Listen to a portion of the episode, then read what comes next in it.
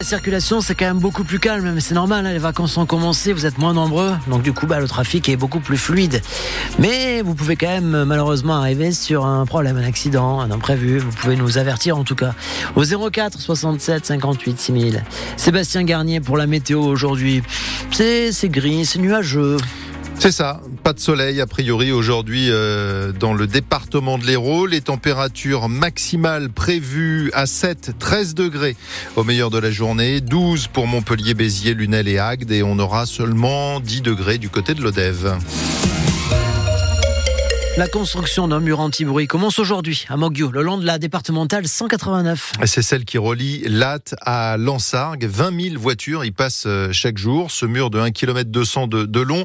Les riverains le réclament depuis des années, mais curieusement, Anne Pinxon du sel, alors que le coup d'envoi du chantier est donné, il ne saute pas non plus au plafond.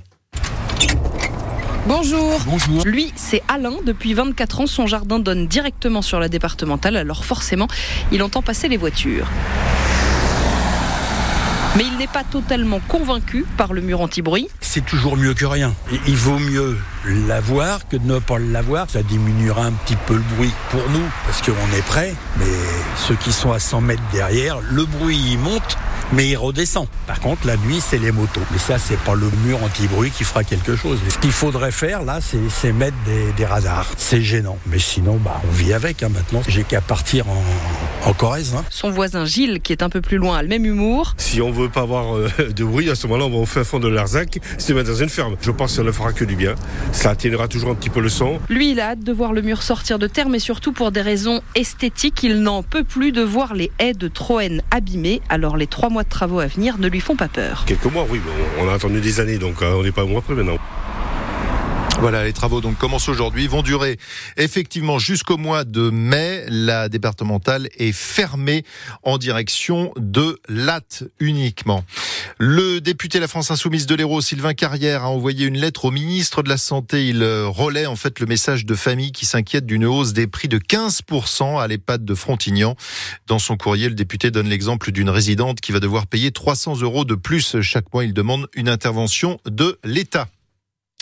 140 000 petits logements vont sortir de leur statut de passoire thermique. C'est le ministre de la Transition écologique, Christophe Béchu, qui le dit dans le Parisien aujourd'hui en France ce matin. En fait, le mode de calcul pour le diagnostic de performance énergétique va changer. Il s'agit de remédier au fait que plus la surface d'un logement est petite, plus la part d'eau chaude pèse sur la note énergétique, et cela, quel que soit le nombre d'occupants. Euh, un simulateur en ligne via le site de l'ADEME doit être disponible cette semaine pour voir si votre logement va changer d'étiquette. Vous faites euh, peut-être partie des 33 millions de victimes de la cyberattaque qui a eu lieu chez deux gestionnaires de mutuelles la semaine dernière. Un vol de données à très grande échelle. Depuis, le parquet de Paris a ouvert une enquête et vous pouvez désormais porter plainte, Soisigbourg. Déjà, bonne nouvelle, pas besoin de vous déplacer au commissariat. Tout se passe en ligne sur le site du gouvernement cybermalveillance.gouv.fr. Un formulaire a été mis en place par les autorités. Après l'avoir rempli, vous le renvoyez soit par mail, soit par courrier. Et votre déclaration viendra s'ajouter à celles qui ont déjà été déposées par les mutuelles et les prestataires concernés par cette fuite de données. Une seule condition est nécessaire pour porter plainte, avoir été informé par sa mutuelle que ces données sont susceptibles d'avoir fuité. Les assureurs ont d'ailleurs commencé à prévenir leurs clients en fin de semaine dernière.